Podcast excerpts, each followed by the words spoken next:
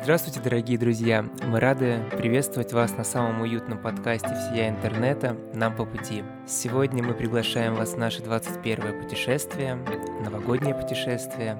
Сопровождать вас будут я, Владимир Круглов, и моя соведущая Светлана Брузукевич. Привет! Всем привет! Выпуск постараемся сделать максимально новогодним. А, взяли книжку Паула Коэлья «Дьявол и сеньорита Прим», Надеялись, что это будет сказка о добре и зле, получилось чуточку иначе, но давайте разбираться. Поехали.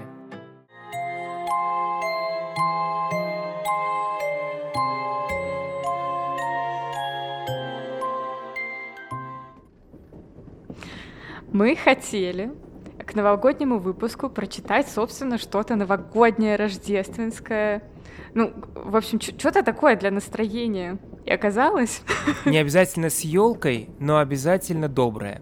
Да, и оказалось, что это так тяжело сделать, потому что какие-то ассоциации есть только, наверное, с совсем детскими сказками, а их уже и так все зачитали, а потом... Э, ну и не ко всем хочется возвращаться во взрослом возрасте. Например, вот «Щелкунчик», как будто какая-то самая новогодняя история, меня вызывает скорее грусть. И никакого новогоднего настроения во мне не вызывает. И вообще всякие вот эти старые европейские сказки, которые почему-то как-то ассоциируются с Рождеством, они вообще грустные, обычные, злые. Поразительно, но у меня почему-то, ты сказал Щелкунчик, и первое, что у меня всплыло в сознании, это голос Пугачевой. Помнишь, был какой-то фильм, где она озвучивала какую-то королеву, там, крыс или что-то типа того, нет? Блин, я не помню. Там было много российских звезд, и вот одна из них была Пугачев, по-моему, Киркоров там был, еще кто-то, что-то вот такое всплыло в голове. Ничего себе. Это ты какой-то голубой огонек описал? Нет, это прям фильм был, ну, художественный. Мы хотели о Гарри Поттере поговорить, но, честно говоря, ощущение, что про Гарри Поттера поговорили все уже, кому не лень, поэтому это тоже отпало. Да и говорить только о первой книге, какой смысл, надо уж говорить обо всем, а весь Гарри Поттер не такой уж и новогодний. Новогодний там только на первые две Да, ну может быть еще третья, но потом вся новогодняя кончилась. Но!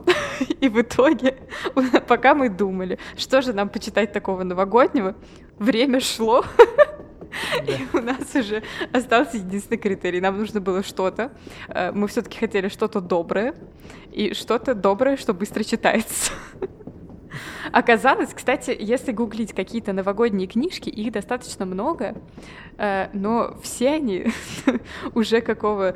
Э, где-то в десятых годах их стали писать, когда поняли, что Новый год очень клево коммерциализируется, и всем хочется каких-то таких историй. И там есть какой-то, э, короче, серия книг, которая называется «Куриный бульон для души».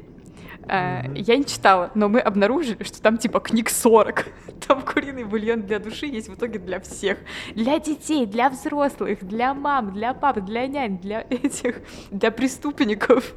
Там даже категории по профессиям да. пошло уже, там, не знаю, для медрабочих, для инженеров, для механиков, для всех. Да. Короче. Каждый я перестала разбираться в названии, когда увидела, что есть э, этот э, бульон для prisoners.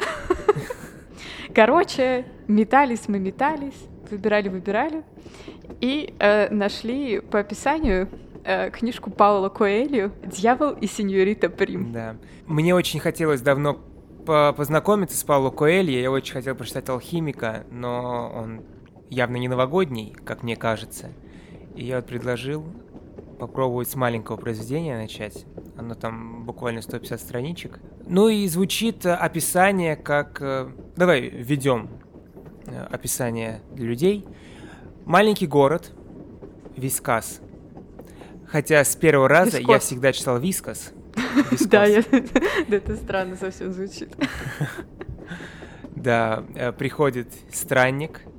Это очень маленький городок, в нем живет 281 человек вообще нету детей, потому что все маломальские молодые люди попытались туда как можно скорее уехать в большие города. И вот э, приходит странник, сидит э, самая старая женщина, бабушка, которая имеет некие такие способности и видит, что этот странник не один, а идет вместе с дьяволом. Весь сюжет складывается из того, что он принес 11 слитков золота, и эти слитки золота помогут ему понять, есть ли, осталось ли в людях добро, или зло накрыло нашу планету, и выхода уже нет. Вот. Не знаю, будем ли мы спойлерить дальше, будем ли мы э, весь сюжет как-то проговаривать. Но звучит как добрая сказка про добро и зло. Как пришел, значит, человек, будет предлагать золото за какие-то поступки, добрые, хорошие, кто-то будет плохое выбирать, кто-то хорошее, но в итоге все сложится в надежду, что наша цивилизация и люди еще не пропавшие до конца. Вот. Оказалось немножко не так. Оказалось, что это более серьезная вещь, чем я думал. И концовка, я бы не назвал ее хэппи-эндом. Я искренне был уверен, что в конце будет та самая надежда и то самое добро, но я бы не сказал, что добро победило в конце. А тебе понравилось? Мне понравилась больше всего часть с молодой девушкой. Всего было два пари. Первое пари было один литок золота закопан и еще 10 отдельно.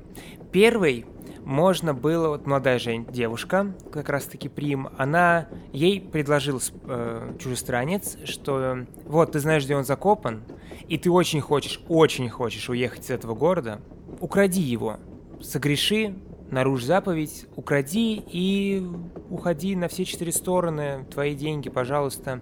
А другие 10 слитков я отдам городу, если за неделю в нем случится преступление, ну, нужно кого-то убить, кто-то должен умереть, чтобы эти 10 слитков достались вашему городу. Вы можете их там поделить, себе забрать, направить на благостояние вашего города, но условия вот такие.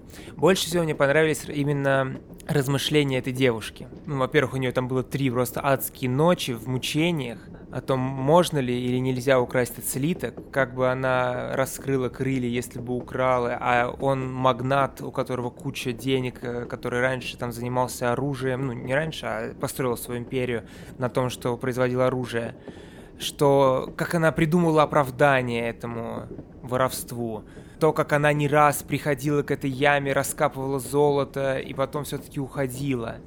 Вот, вот это мне было больше всего интересно. Вот. А то, как город повел себя, когда узнал информацию, что им нужно сделать, уже было не так интересно, как будто немножко смазано. А еще в книге было очень много своего фольклора. Ну, то есть автор прям погружал нас вот в выдуманный фольклор этого места, и это как будто было какое-то нагромождение. Очень мне показалось немного лишним. Как тебе, Свет?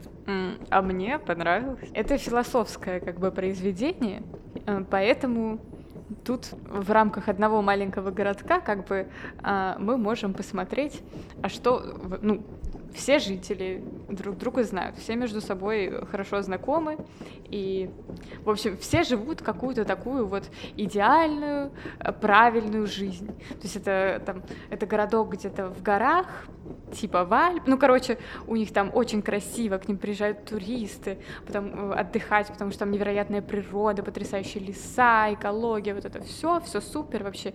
Э, не жизнь, а мечта, но при этом э, в этом как бы нет никакого развития. Жители у них есть какие-то устоявшиеся отношения, кто-то им нравится больше, кто-то меньше, но в принципе вот они живут и особого зла какого-то не делают, потому что их очень мало, пойди что-нибудь сделай.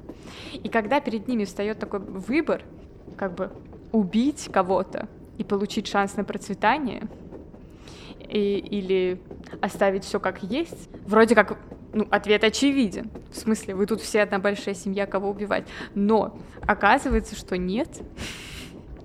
Э, и поэтому интересно посмотреть, как люди для себя начинают искать оправдание. И самое интересное, что э, как зло, получается, оно рождается там, где нет ему сопротивления. То есть никто особо не за, но и не против. И поэтому все тук-тук-тук-тук-тук. И вот вы уже на горе хотите расстрелять старушку. В общем, да. Э, ситуация интересная.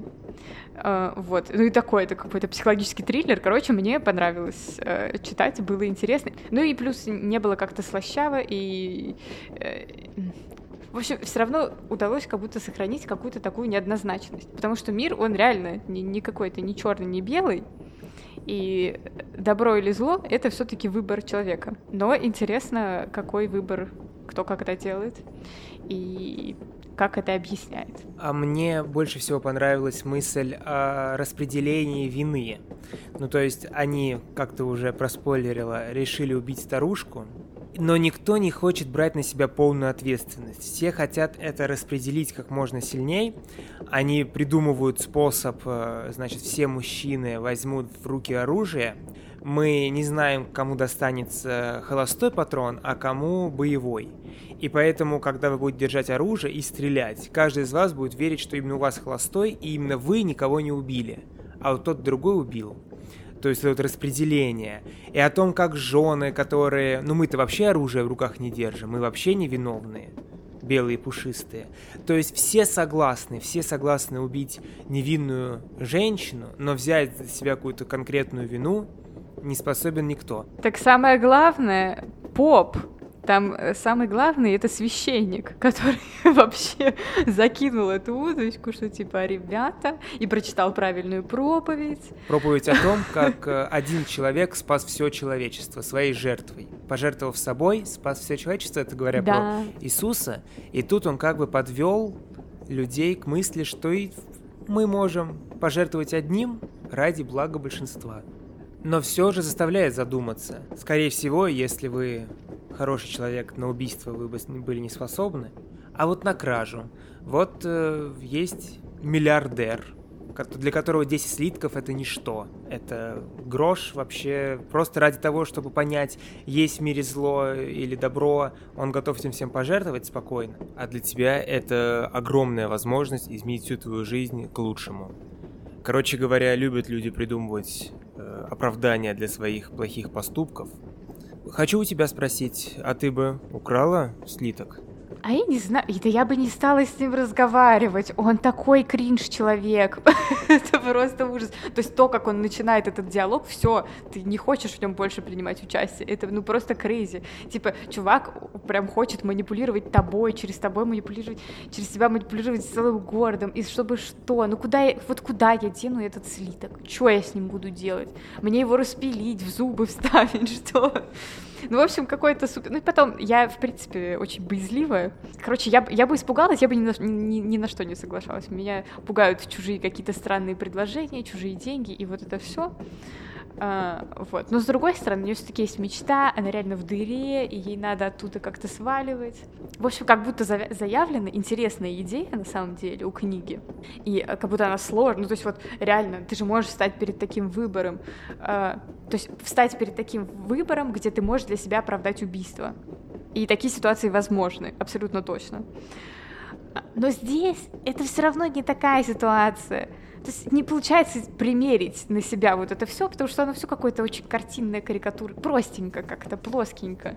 Типа прикольно идея, но я бы хочется как-то ее докрутить. Но опять же, пока читала. Главную героиню ты не смогла на себя примерить? Uh, ну нет, ну ладно, главную героиню смогла. То, что вот у нее выбор ей рассказать вообще об этом э, горожанам или ничего им не рассказывать. Просто, да, просто взять этот слиток и свалить. Или, или что, как. Ну да, нет, вот ее метания мне были, да, понятны, я согласна. Но опять же, я, я не могу вообще пережить то, что она стала с ним разговаривать. Потому что абсолютно отвратительный человек. Но, опять же, там не так много новых людей, поэтому, в принципе, почему бы и не поболтать? Не знаю. Не знаю. Вот я сейчас задумала. Короче, пока я читала, у меня не было... Ну, то есть вот, да, меня бесило этот чел, э, но, в принципе, короче, мне было приятно, и вот только, только сейчас, если вот начать прям как-то хорошенько думать э, вообще о всех смыслах, наступает какое-то ощущение, что ну, как-то что-то это, что-то не очень. Банально. Ну вот я говорю, мне понравилось э, с девушкой, потому что я сам тоже так сижу, читаю, думаю, что бы сделал я, и я не смог точно дать ответ, тоже стал придумывать всякие оправдания, да я бы с ним не заговорил, да я бы с ним в лес не пошел, да я вообще весь такой хороший. Но как будто бы вот свойственно человеку придумать оправдание для плохого поступка, что ему не нужно, а мне очень нужно, а я бы этот слиток вложил бы куда-нибудь, заработал бы два слитка, слиток бы ему вернул и как будто не украл. Или что-нибудь, ну вот прям... Нет, я согласна, что э, вот я даже задалась вопросом, честно говоря, пока вот этот диалог длился, а почему, собственно, это кража? Потому что он ей пока... Он закопал свой слиток в лесу. Такой, смотри, здесь лежит слиток. В принципе, можешь его взять. Типа, ну, как бы я там после этого что-то сделаю какие-то выводы, но в целом... Вот он. Здесь даже хуже ситуация. Смотри, например, я бы стал свидетелем, я бы стоял за деревом видел, как странный человек закапывает слиток. Это вот такая банальная кража, в ней как будто меньше морального давления. А когда тебе подходят и говорят, вот слиток, умр... если ты его украдешь, мир во зле. А если не украдешь, то мир в добре. И все. То есть ты уже должен доказать, ты хочешь доказать этому мужчине, что мир лучше, чем он думает. На тебя повесили ответственность за весь мир. Да, да, это правда. Вот это ужасная манипуляция, она меня очень бесит. Короче, все, все меня бесит, но э, да, про- просто забрать слиток и свалить. Ну, это, это действительно мощное искушение. И я, честно, да ну как бы и, ну пусть для него будет мир возле, да пофиг вообще. если честно. Ну, типа, какой-то психопат пришел тут, что-то как хочет, чтобы кто-то кого-то убил. Сходи к терапевту. Что это такое? Все эти вопросы можно как-то внутри себя решать. Зачем заставлять других э, отвечать за себя? Ну, не за, за тебя. Ну, ты понял. Ладно. Давай, может, пару слов про автора. Да. Личность интересная. Интересный чувак. У тебя вообще, вот до того, как мы начали читать, у тебя были какие-то ассоциации с Пауло Коэлью? Ничего. Единственное, что я знал, он написал «Алхимик», я хочу это прочитать. Больше ничего я о нем не знал. А у меня было. Потому что у меня было ощущение, что это, а, наверное, по каким-то цитатам из ВКонтактика, что это кто-то типа Джейсона Стэттема. Я это понял, когда полез в YouTube, и там самые его залайканные, ну не его, а просто о нем залайканные видео, это великие цитаты Паула Коэльо. И там, правда, некоторые да. цитаты прям дворовые такие. И как будто вот случайно получилось, что э, вот лик Паула Коэльо был опошлен в информационном поле почему-то. Ну, в общем, ведь то ли его читали какие-то странные люди, которые потом что-то... Я не знаю, потому что я никогда не вникала, просто вот у меня была какая-то такая ассоциация, что это какая-то такая э, псевдоинтеллектуальная литература. Вот такое у меня было ощущение. Типа какие-то бульварные романчики. И вот я не могу понять. Я была не права. А я наоборот когда ты говоришь, я прочитал алхимика Паула Коэльо, это какой-то какой-то высший слой общества, когда сидишь с каким-то вином, такой вот я прочитал. То есть это что-то очень изысканное для малого количества людей, такое вот такая литература для самых умных. Вот поэтому мне и казалось, что это... Э, потому что это какая-то... Ну, типа, знаешь, это какая-то изысканность для широких масс. Вот, поэтому мне казалось, что это что-то все в научное. Но, опять же, я ничего не читала до этого момента, э, ничего не знала. Вот, но хочу сказать сразу, что отношение критиков тоже неоднозначно к творчеству Паула Коэлю, но чувак, он явно, конечно, интересный. Э, он три раза лежал в психушке, потому что его родственники, о, видимо, очень сильно его не понимали. Он хотел быть э, журналистом-писателем, они запихивали его в эту в юридическую академию. В итоге три раза клали его в психушку. В этом, э, ну, то есть он какого года? Это 50-е типа годы. Да, если что, э, полежать в психушке это не как в России до 2000 там, какого-то года, когда, чтобы в армию не идти, люди лежали там месяц в психушке, чтобы был этот пунктик, и в армию не брали. Нет, у нас тоже карательная психиатрия очень развита, если что. Ну, я просто вот про это, что это не как по приколу полежать в психушке, а это прям электрошоком лечит тебя. Ну, в общем, вообще не прикол. В итоге он все-таки поступил в свою юридическую академию, оттуда ушел а, и стал тусоваться с театралами. Он там сколько-то лет хиповал, путешествовал, сидел на наркоте, короче, откисал вообще по полной.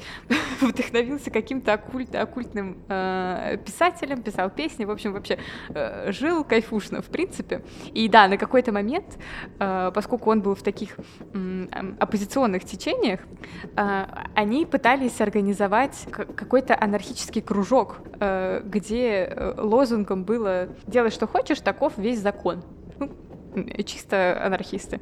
Вот. А потом случился э, госпереворот, и его за подрывную деятельность его арестовали, не очень понятно тоже. Ну, его арестовали, пытали, сидел он в тюрьме или нет, мы не поняли, потому что вроде как два года условно. Ну, короче, тяжелое. Но в любом случае его отчасти освободили, потому что за его плечами пару психологических лечений и признали его просто шизофреником, поэтому отпустили. Да, получается, все-таки спасло его, его предыдущее заключение э, в психушке.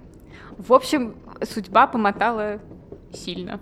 Вот. И в конце он э, ударился в христианство. Ну и в принципе это, как бы такие религиозные мотивы очень даже здесь чувствуются, потому да. что ангелы, демоны, добро, зло, вот это все, ну то есть это не абстрактно, а фактически вот вот у тебя за спиной есть ангел, демон, вот они тут борются. Вот. Да, начинал он с того, что писал какие-то песенки, тексты, которые стали довольно-таки популярны в Бразилии, то есть получил первую славу, а потом решил все-таки писать э, художественную литературу. Из критиков э, Дмитрий Быков, ну, по Дмитрий Быков ненавидит всех, кроме себя. Нет, он Пелевина любит. он... А. Поэтому э, он его критикует, называет его там, посредственностью, графоманом не особо его так э, критики полюбили, но тем не менее люди любят. И я с удовольствием бы прочитал в следующем году и алхимика, и тоже об этом поговорил. Да, мне в принципе тоже понравилось, но собственно его критикуют за как бы за посредственность, за банальность что, ну, что, что есть, то и есть. Мы с тобой уже приходили к выводу, что банальность не значит плохо. Банальность — это проговаривать вещи простым языком, даже, может быть, то, что кажется простым. Ну, то есть, вот эти крики, критики великие, которые сидят, ну, понятное дело, что добро — это хорошо, а зло — это плохо. Само собой, красть — это плохо, а убивать тоже плохо. Да, но проговорить это, заставить человека прочитать книгу и задуматься, а способен ли он на это, а как бы он поступил. И вот проанализировать это все, вот что какой выхлоп дает эта книга. Ну и опять же, повторюсь, больше всего, что мне понравилось, это вот поразмыслить об этом молчаливом кивании, когда я лично никого не убиваю, но поддерживаю и поэтому вины на мне нет. Я же не лично, я просто поддерживаю. Нет, а тут ты даже, там как бы все держится на том, что даже э, в самом начале, когда они озвучивают, что типа, все, вот старушку, сейчас ее кокнем. Э, не то, чтобы толпа вообще эту идею поддерживает как-то активно, но она не возражает. То есть люди стоят... Нет, там был момент, то есть он предложил, сначала мэр такой, я за, потом кто э, это батюшка, как он, поп, я за, и, значит, два э, богатых человека или знаменитых сказали «я за», и поэтому этим давлением сказали, что за все остальные. То есть все остальные тоже поддакнули. Никто изначально не хотел, но вроде все за, и я за. Ну, как-то да. То есть туда-сюда у них на самом деле, э, ну, то есть это такая исто- история, в принципе, трех дней то есть не очень долгое, но все равно там было очень много моментов, где можно было остановиться. То есть достаточно кому-то было выйти и сказать, вы чё, все отлетели? Но что-то вот и на это никто не собрался, и туда-сюда, и вот как-то оно все так текло-текло, и все. Это тоже э, вторая. Про трусость там очень много. Очень много говорится о том, что во-первых, многие люди не совершают зло исключительно из-за трусости, а не потому, что они такие все благодетели. Да, мне тоже Это нравится. Тоже хорошая мысль. И что вот все, все такие в этой деревне у вас хорошие, просто потому что боятся последствий, а не потому что у них какие-то моральные ценности особенные. Ну и в принципе, чтобы совершить поступок, хороший или плохой, это, ну это правда нужна какая-то смелость. Это нужно прям встать и что-то сделать. И проще всего, конечно, ничего не делать. И в какой-то степени главный грех за жителями этого города в их инертности в том, что они э, как-то куда повели, туда и ведут. Хорошая дорожка повезло, плохая дорожка не повезло. Ну что ж поделать. Хочу как-то закончить э, размышления об этой книге и спросить тебя, по твоим ощущениям, что перевешивает в мире? Люди скорее добрые, скорее злые, какие они? Если честно, мне кажется, это зависит от времени и обстоятельств. То есть зло порождает зло. Чем больше чем больше вокруг какой-то агрессии, какого-то какой-то нетерпимости и вот этого всего, то тем больше, естественно, вызывается такая же реакция в ответ. То есть тебя нахамили, ты хочешь нахамить в ответ, и вообще, может, ты так сильно разозлишься и пойдешь нахамишь кому-нибудь еще. И вот это такая бесконечная цепочка. Ну, нет абсолютно плохих людей, нет абсолютно хороших людей. Люди сложные. И они мало того, что они могут делать зло даже не, не из какого-то плана, а из глупости. Вот. И как мы, да, действительно, что добро может тоже делаться случайно. Вот пусть будет, больше будет какого-то инертного добра, случайного добра, намеренного добра, просто любого. Короче, можете не множить зло, не множьте. Такой вывод.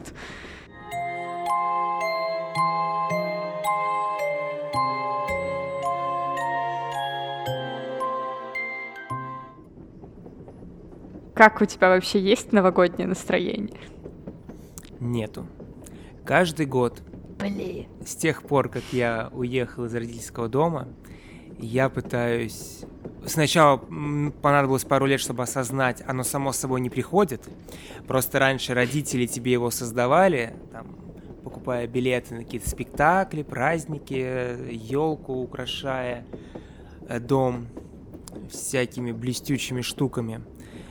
А когда ты осознаешь, что это нужно делать, нужно какой-то труд вкладывать, я каждый год обещаю себе, что все, в следующем году у меня будет каждый день расписан. Я буду там ходить, тусоваться, веселиться, набираться этого праздничного настроения. И каждый год одно и то же. Декабрь, особенно конец декабря, это полная задница. С точки зрения учебы, работы, все на тебя накидывается, и на времени на все это почему-то абсолютно не остается. В этот раз получилось так же, но у меня еще есть чуточку времени, я надеюсь наверстать. А у тебя? А, у меня у меня было в начале декабря у меня резко вообще проснулось такое сильное новогоднее настроение, потому что здесь а, я в Германии и здесь открылись рождественские ярмарки, и они просто везде.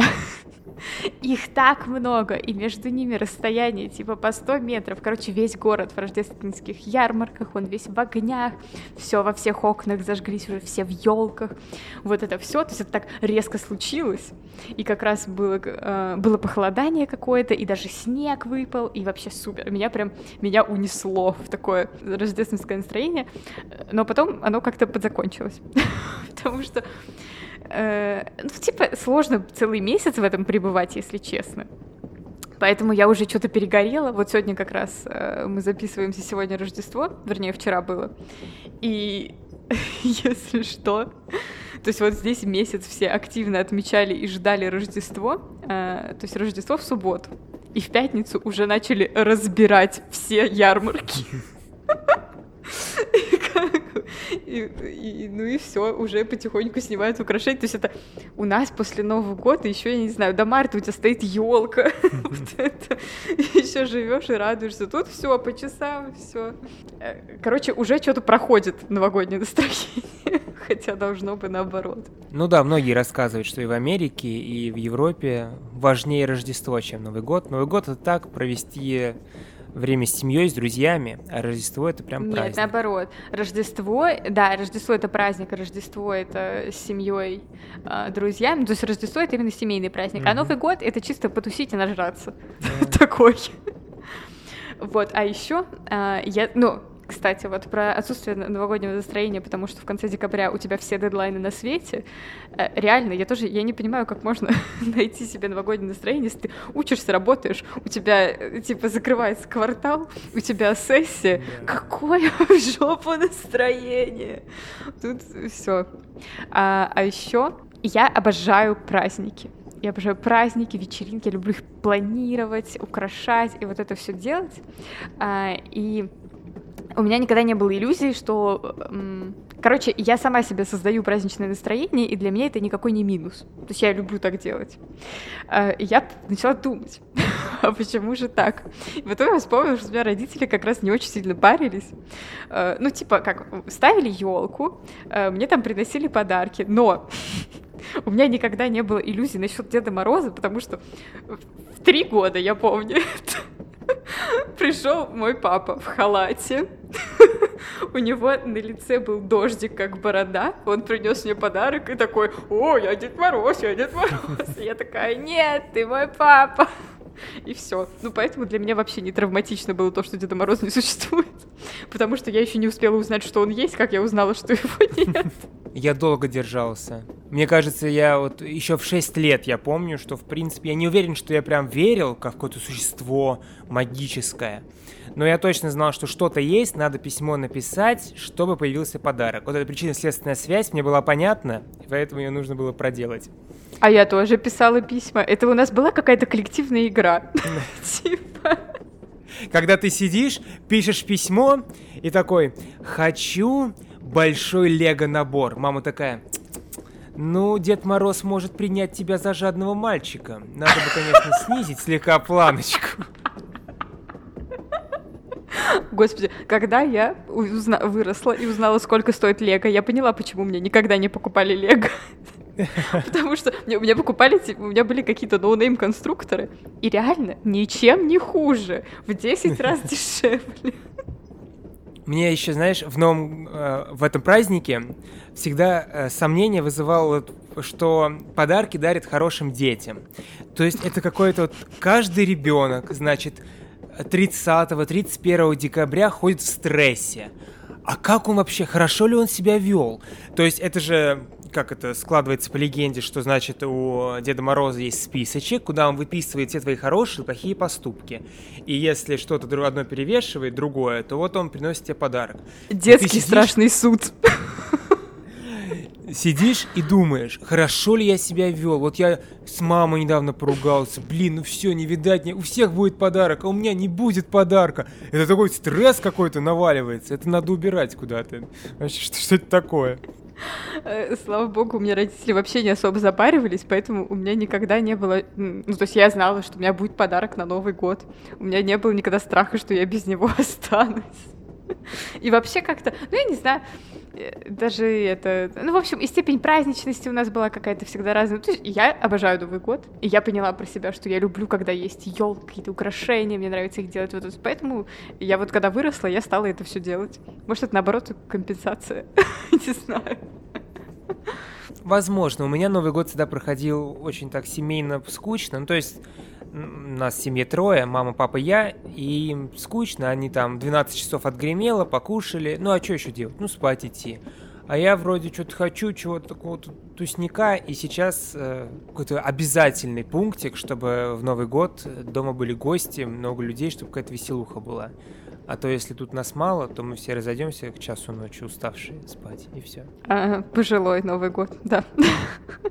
Я хотел бы тебе рассказать немного про историю Нового года в России. Вау, а, расскажи. Да. Вообще, наряжать елку это что-то очень такое языческое и древнее. То есть нарешать елку в какие-то красивые э, блесточки, ниточки и орехи там продевать, все это вот что-то такое языческое давнее. Вот. Но первый, кто начал отмечать именно Новый год с елкой и привез это в Россию, само собой, это был Петр Первый, который бывал в Европе, который приехал и говорил, я хочу как в Европе. Но его не очень-то послушали, он, это был целый приказ, что кто победнее, пусть будет просто там веточка, кто побогаче, пусть будет елка разукрашенная. Но все плевали на этот приказ. И со временем елки стали ставить только питейные заведения.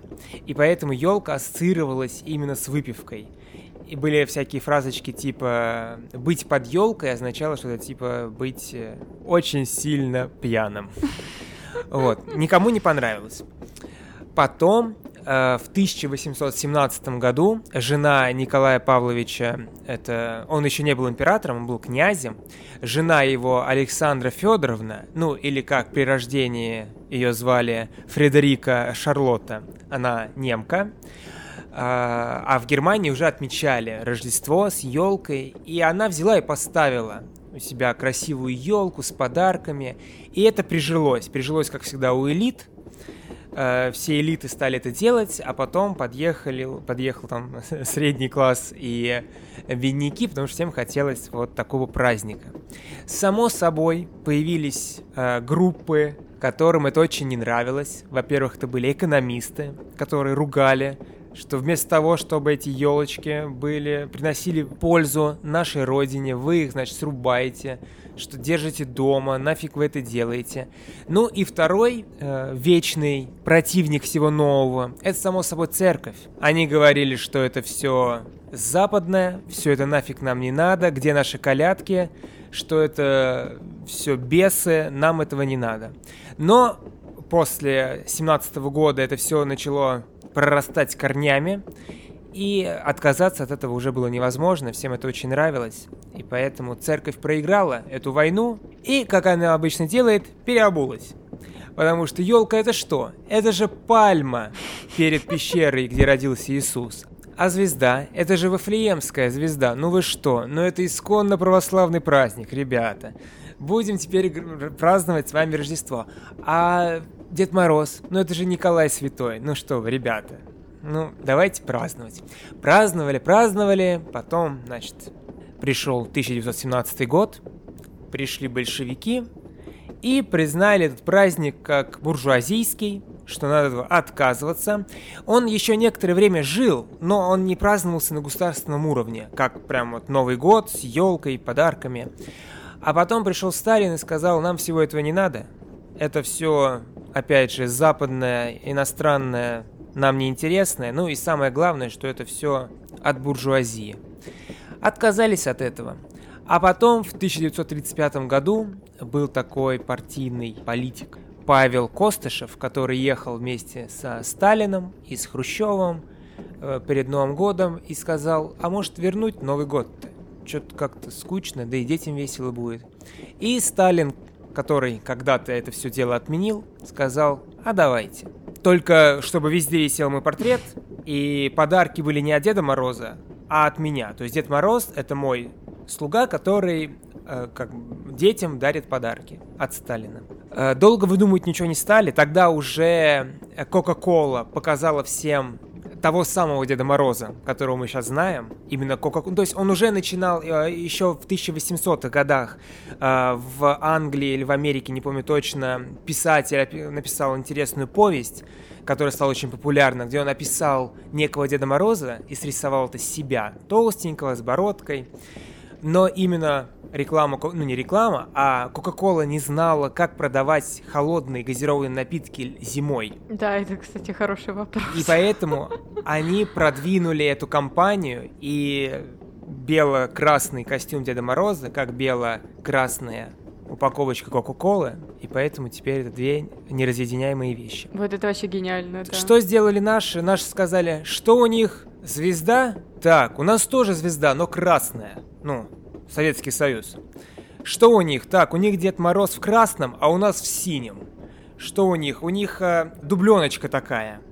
А у нас, чтобы в пол было. Ну, не знаю, как называются эти элементы одежды. Ну, шуба такая. Тулуп. Тулуп, пусть будет тулуп. Длинный тулуп, да. Да, ну вот так вот быстренько все западное переделав, создали наш праздник и стали его отмечать. Потом Сталин умер, его все больше превращали в праздник, какой-то волшебный праздник, а не то, чтобы Сталин там подарки передавал. И вот дошло до наших дней в том обличии, в котором есть. Вот. Про Деда Мороза, ну это вообще из язычества все идет, был такой, не знаю, Морозко можно его назвать, который вызывал морозы, он подарки не дарил. Он просто ходил, палкой бил, и чем больше наударяет, тем больше мороз будет. Поэтому его надо задобрить, чтобы мороз был не слишком сильный. Вот. Ну и все это потихонечку-потихонечку переросло в, в добряка Деда Мороза, который дарит подарки. Спасибо, очень, очень интересно познавать. Я не знала. А, ну, прикольно. Кстати, мне больше нравится концепция Нового года, которая вот как раз э, в Советском Союзе появилась, чем Рождества, потому что Рождество это все-таки религиозный праздник, а Новый год он для всех. То есть неважно, в кого ты веришь, э, в Христа или не в Христа, чтобы отмечать его рождение, ты спокойно себе празднуешь Новый год, и э, вот это прикольно, мне нравится, потому что мне кажется, вообще Новый год это прям главный праздник в году. Вот я, я люблю два праздника, я люблю день рождения и Новый год. Ну, то есть я люблю, в принципе, все праздники, но отмечаю вот так вот. Да, я тоже. Поэтому, и причем, ну, как бы он такой большой, объединяющий, и вообще, ну, не знаю, хороший повод порадоваться. Ну, и плюс, знаешь, зимой вообще неприятно быть. Поэтому разбавить зиму каким-то грандиозным большим празднованием, по-моему, это вообще супер идея. Да, я согласен, я тоже его очень люблю. А знаешь, что я еще больше люблю? Я даже больше люблю не самый Новый год, а 1 января, когда ты встаешь и идешь есть холодное оливье из холодильника.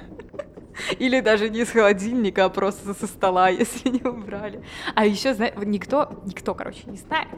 А, но есть такой у меня вот главная ассоциация вообще с детства, это вот есть э, забытый на столе оливье в гостиной, в гостиной есть, ни хрена себе, не каждый день с утра в гостиной поешь. И смотреть по телевизору 1 января все время крутили э, приключения Вити и Маши, новогодние приключения Вити и Маши. Ты знаешь mm-hmm. про них? Никто не знает, это просто невероятно, это ужасно. Это очень классная новогодняя сказка про Витю и Машу, они там ходят и, и везде все добывают. И, в общем, видимо, я одна только вставала утром 1 января искала эти приключения и, и наслаждалась ими каждый год. Вот такая вот у меня главная ассоциация из детства. Я больше всего в Новый год люблю предновогоднее настроение. То есть 31 декабря, когда уже все, никаких дел, ты сидишь, смотришь новогодние фильмы и вкушаешь запах вкусностей, которые доносятся до тебя из кухни. Но теперь, видимо, при придется помогать готовить все это дело, и будет уже не так весело. Да, это портит праздник вот. сильно. А так я обожаю э, советские фильмы смотреть в Новый год, особенно Иван Васильевич меняет профессию. Это прям для меня какой-то самый новогодний фильм из всех. Прикольно. Хотя там ни капли снега, по-моему, нету, ни капли Нового года, но именно он у меня ассоциируется с Новым годом. Каждый год смотрю. А эту иронию судьбы? Одним глазом. Ну, то есть никогда я вот так вот прям, чтобы сесть и смотреть «Иронию судьбы», никогда не смотрел. Всегда все знаю, от и до все знаю, но потому что вот кусочками каждый год добивал себе эту историю до конца. Да, ну вот у меня тоже есть ощущение, что поскольку... Это, знаешь, как... как э, условный рефлекс какой-то. Поскольку все время очень активно крутят иронию судьбы перед Новым годом, это начинается ассоциироваться как новогодний фильм. Э, а я, не знаю, ну, Короче, для меня это вообще супер не новогодняя какая-то тема, она меня не вызывает ни новогоднего настроения, я тоже специально сама никогда не смотрела. И вообще, вот я люблю сказки детские и Гарри Поттера. вот это, вот это мне новогоднее. А еще один дома. Один дома тоже не люблю. Не знаю, ну Нет? там все как-то так не плохо. Любишь? Ну, тут тоже, мне кажется, то есть ребенка оставили, Нет, просто, там вот есть буквально парочка мгновений, которые э, будут тебе эти новогодние эмоции. Это когда он там в Нью-Йорке, по-моему, если я не ошибаюсь, стоит около огромной, красивейшей елки, и музычка такая играет. И вот я не помню точно, он там то ли с мамой должен был встретиться, то ли еще... А, да, точно, с мамой они должны были встретиться, ну, после этой долгой разлуки. И такие прям эмоции, так приятно. Поскольку я никогда в жизни не смотрела «Один дома» от и до, у меня с ним... Я вообще не знала, что там есть какая-то новогодняя его часть. Потому что я видела только те части, где он борется с этими э, э, грабителями которые пытаются проникнуть в дом, где есть ребенок. Это какой-то, в общем, сплошной стресс для меня этот фильм. Вот никакой новогодний. Какие у твоей семьи есть ритуалы? Вот что вы каждый Новый год делаете? Оливье. Так. Да. Оливье. Но это какой-то самый главный ритуал, я думаю, именно оливье. А, а сжигать бумажки с желаниями? Нет, мы такого никогда не делали. А, да я, я вот недавно задумалась вообще о том, ну как, я, я захотела воспроизвести какой-то свой традиционный Новый год. И поняла, что а у меня нет никакого традиционного Нового года. Потому что, э, ну, я перестала с, с родителями его праздновать вообще давно. Да и так мы и с родителями тоже праздновали.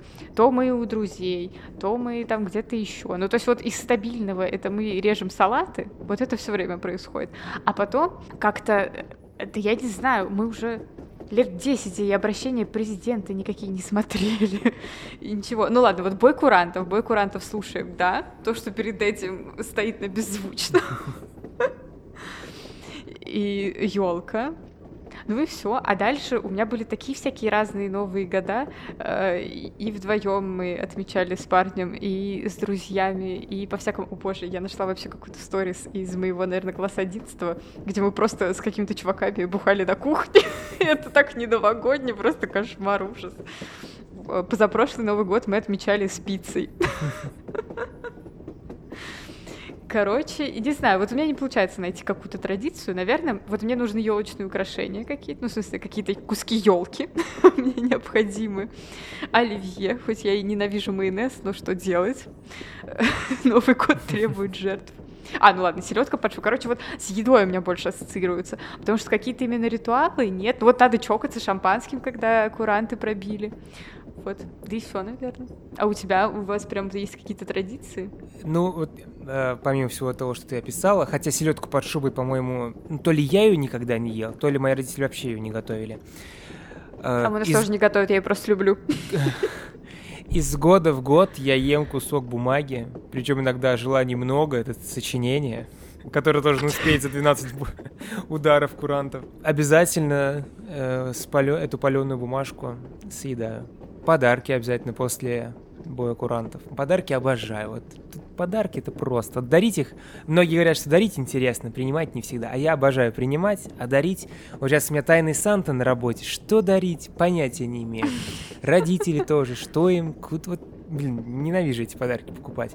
Я все пытаюсь продвинуть среди хотя бы своих друзей, чтобы был списочек у всех. Что надо, кому. И чтобы все могли там разобрать это, я куплю это, это. И чтобы все получили то, что хотят. Да, я тоже. Вообще концепция виш-листов недооценена очень сильно. Я, э, ну, я на самом деле больше люблю, да я все люблю. Я люблю и дарить подарки, и получать. Я обожаю Тайного Санту. Но, лайфхак, есть специальный сайт с Тайным Сантой, где вы все регистрируетесь, потом у вас автоматически выпадает, кто кому достался. Но самое главное, там можно прописать, что вы хотите. Это здорово. Вот. И прошлый Новый год мы очень круто его праздновали. Мы тоже играли в Тайного Санту. А, было, короче, очень весело. Мы были на даче у друзей.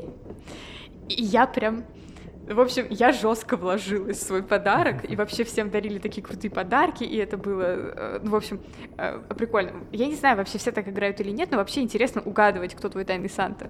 Э, мы играем так, что вот э, все гости, когда приходят, они складывают в мешок свои подарки, чтобы никто не видел, он где-то в коридоре стоит, чтобы никто не видел, кто что положил. А потом, да, после курантов их раздают, и все угадывают, у кого, э, у кого кто. Mm-hmm. И это очень весело. И, короче, я супер подробно расписала вообще все виш-лист, и у меня был виш-лист, чтобы вы понимали, типа, что я хотела, носки или варежки, банку соленых огурцов, интересную книжку, ну, то есть очень просто было мне угодить. И в итоге что? Я получила просто что-то. У меня была упаковка, э, знаете, таких палок, которые их разламываешь, они светятся. И тканевые маски с гнездом птиц. Я не знаю, что значит, э, с каким гнездом, почему это в маске. Вот, но я расстроилась. И мой тайный Санта не признался. Я пыталась узнать, кто это сделал. Но нет. У меня есть подозрение. Ну, короче, это очень смешно. Но я так понимаю, что просто чувак вообще очень сильно не успевал и просто сгреб то, что у него было дома, упаковал и закинул. Но не знаю, какое-то это халатное, короче, отношение. У меня на прошлом тайном санте на работе, я, это был первый мой тайный сант, и это хотел прям что-нибудь самое классное, ну, у нас там есть определенный бюджет, ну, тысяча рублей, mm-hmm. чтобы не перебарщивать. И я поехал в специальный магазин, купил елочную игрушку э, ручной работы, красиво расписано. Wow. Это, во-первых, новогодний очень подарок, а во-вторых, сам себе такое редко купишь. Ну, то есть это каждую игрушку отдельно mm-hmm. покупать дорогостоящую, а так вот, да, они когда дарят, очень круто. А еще у меня хотела, я очень хотел привить традицию у меня в семье, чтобы каждый год покупать одну такую игрушку, и чтобы она ассоциировалась с тем самым Новым годом. Где ты его встречал, с кем ты его встречал, вот чтобы mm. Каждая эта игрушка была таким напоминанием. Но что-то так и не получается все это. А, не зашло. Вот. Блин, ну звучит а очень мне, мне нравится. А мне подарили флешку. Я так понимаю, что какой-то человек сидел такой, так, кто он, студент? Что надо студенту? Флешку надо. Спасибо, что не дискета. флешку. Я очень расстроен. Ну, я не очень расстроился, просто ты ждешь, это же Ну сюрприз, да. ну раз флешка на флешку. Спасибо. Ну вот, на следующий год вам лайфхак, э, типа, рекайтесь на сайтике, где нам можно писать виш-лист каждому. Ну, в подарок флешку я даже могу понять, потому что у меня брат, например, обожает дарить практичные подарки.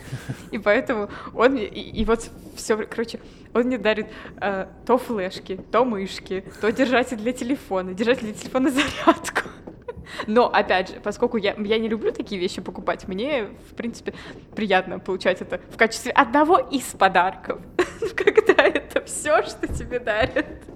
Это, конечно, странно. Слушай, а что было на флешке? Может быть, там что-то было? Ничего, это была упакованная флешка, абсолютно ни во что красивая упакованная, а просто вот куплена и подарена. Блин. Вообще, мне кажется, тайный Санта... Короче, это клевая традиция, потому что всем дарить подарки дорого. А так ты покупаешь Мгм. только один подарок. И это муа, п- потрясающе. Получается, все с подарками, все не сильно потратились. Вообще супер. В этом году э, у нас нет денег. И плюс любые подарки это, ну, мне надо еще платить за пересылку, и оно будет еще идти месяц. Короче, я буду передавать свою любовь просто дистанционно. Могу, могу рисовать какие-нибудь сигны, не знаю. Но мне кажется, вообще э, круто, когда ты на тайного Санту, да вообще неважно на что. Ну, то есть э, на день рождения, понятно, типа это большой праздник, поэтому там нужен какой-то большой специальный подарок. А Новый год это же не праздник конкретного человека, это просто праздник. И туда классно вписываются какие-то маленькие подарочки, но с душой. Вот мне понравилась тема с расписанной игрушкой, вообще супер. А мне, мы в универе играли еще в Тайного Санту. Первый раз, когда я вообще с этим столкнулась, я не знала, что это такое. Э, И мне э, одногруппница моя, э, и теперь моя подружка, она, короче, подарила мне э, имбирное печенье, которое она сама испекла. Она это э, упаковала красиво, она написала мне открыточку. И это, и варежки там еще были с шапкой. И типа, это было так душевно. Вот, что я вообще потаяла. И теперь, мне кажется, вообще очень классная идея дарить людям печенье. Потому что это очень дешево. Его, э, если ты научился делать какое-то печенье, все. Если оно еще и вкусное, это э, изумительно. И, короче, короче, какие-то маленькие детальки, они сильно все делают. Потому что, будем честны, очень мало реально полезных подарков. Смысл подарка, типа, в том, чтобы он тебе принес радость в моменте его открывания. Еще пытаюсь э, внедрить в свои компании, где я праздную Новый год, традицию после уже будет курантов собраться, и чтобы каждый вспомнил какое-нибудь яркое событие из этого Нового года. Ну или вообще хоть какие-то подвести итоги, чтобы года не смазывались все в одно, что вот 365 дней, не хухры-мухры. Что успелось? Какие концерты ты посетил, театры, выставки? Что давайте вы выцепаем, что... А если ты ничего не посетил, пусть тебе будет стыдно, и ты в следующем году постараешься это наверстать. Слушай, ну этот Новый год нам, э, в смысле, этот год, в принципе, нам точно всем запомнится, потому что он сильно выбивается я- из всех предыдущих. Честно говоря, а, оценивая этот год и вообще всю свою жизнь, подумал, что, наверное, хуже этого не было никогда Да, и ничего Это вообще. точно. Но еще я себе изобрела случайно новогоднюю традицию, ну как я ее изобрела не на Новый год. Короче, я начала вести себе ежедневник, М. когда я поняла, что я не могу даже запомнить то, что мне надо сделать. Если я это не записала, все, этого нет. Вот во время какой-то из адских сессий я начала вести ежедневник, и мне понравилось. И, э, в общем, я теперь делаю так. Не то, чтобы я его прям все время непрерывно веду, но потом прикольно всегда это найти. Я в начале года, я составляю себе список. То есть я пишу план, что я хочу сделать в этом году, или чему я хочу научиться, куда я хочу съездить, что. Вот. Потом ты про него забываешь на год, а потом возвращаешься такой, «М-м, и прикольно. Обожаю ставить галочки. Не всегда, конечно, получается. Я часто натягиваю. Вот у меня был план прочитать 10 книг за год. Я поставлю там плюс-минус. Мы просто поздно начали. Надо бы пораньше начать. Да. Вот. Но я вообще рада очень сильно, что э, мы этот год, блин, читали. Это, это мой самый читательский год, кстати, на художественную литературу. Это здорово. Мой тоже, наверное, не знаю, может, прошлый тоже был довольно читательский, мы же начали еще в 20-м. Вот с этим листом, посланием себе, я так скорее, ну, то есть не чек-лист, а послание себе в будущее. Давно хочу это сделать. В прошлом году мне вот Настя Клинова э, сказала, что она так делает каждый год, обязательно сделай. Я хотел, а потом думаю, это же целый год. Но ты, есть, ты как будто хочешь выхлоп от этого через недельку. То есть сейчас ты вложился труд, написал, а через недельку уже порадовался. А тут вложение на год вперед. И ты откладываешь, откладываешь, и в конце концов забрасываешь. А сейчас год пролетел мгновенно, и сидишь и жалеешь, что нет возможности почитать, что ты там себе написал. Но в этом году я постараюсь обязательно это сделать. Да. По-моему, вообще план суперский. Очень надеюсь, что мы с тобой э, встретимся в следующем году и встретимся с нашими слушателями. Хотя бы виртуально. Да, есть у нас пару идей. И гостей, чтобы у нас было много-много интересных, чтобы они нам рассказывали всякую всячину.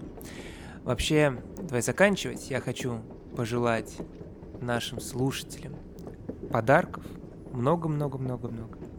Оливье вкусного-вкусного-вкусного. Чтобы Новый год хотя бы раз в жизни был лучше, чем предыдущий. Планка в этом году очень сильно поднялась, поэтому будет, будет несложно сделать следующий год лучше. Наоборот, она опустилась. Ну, поднялась в э, ужасе. Поэтому вот немножко приспустить уже было бы хорошо. Э, просто пытайтесь наслаждаться жизнью, иначе она пройдет и будет очень грустно. И надо вкладываться не так, не надо думать, как я проведу эту жизнь, как, что мне, чем заниматься. Чем вам заниматься сегодня? Чем бы крутым таким заняться в этом году? Давайте пока что ставить такие планы и их осуществлять. Ура! С наступающим!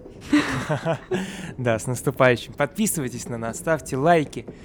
Мы будем вам очень сильно благодарны. Мы вас очень ждем в Телеграме, стараемся там теперь даже мимасики скидывать. Света попробовала, мы получили большую реакцию, очень рады этому. Да. Вот. А я еще очень хочу поделиться с вами в телеграм-канале. В Яндексе есть э, плейлисты «Мой 22 год», что я слушал чаще всего. И хотела поделиться, не знаю, найдете ли вы для себя там что-нибудь э, интересное, что перейдет к вам в плейлист но вдруг. Может быть, вы посбрасываете свои плейлисты в комментарии. Да. До скорых встреч с наступающим Новым годом. Увидимся в следующем году. Пока. Всем пока.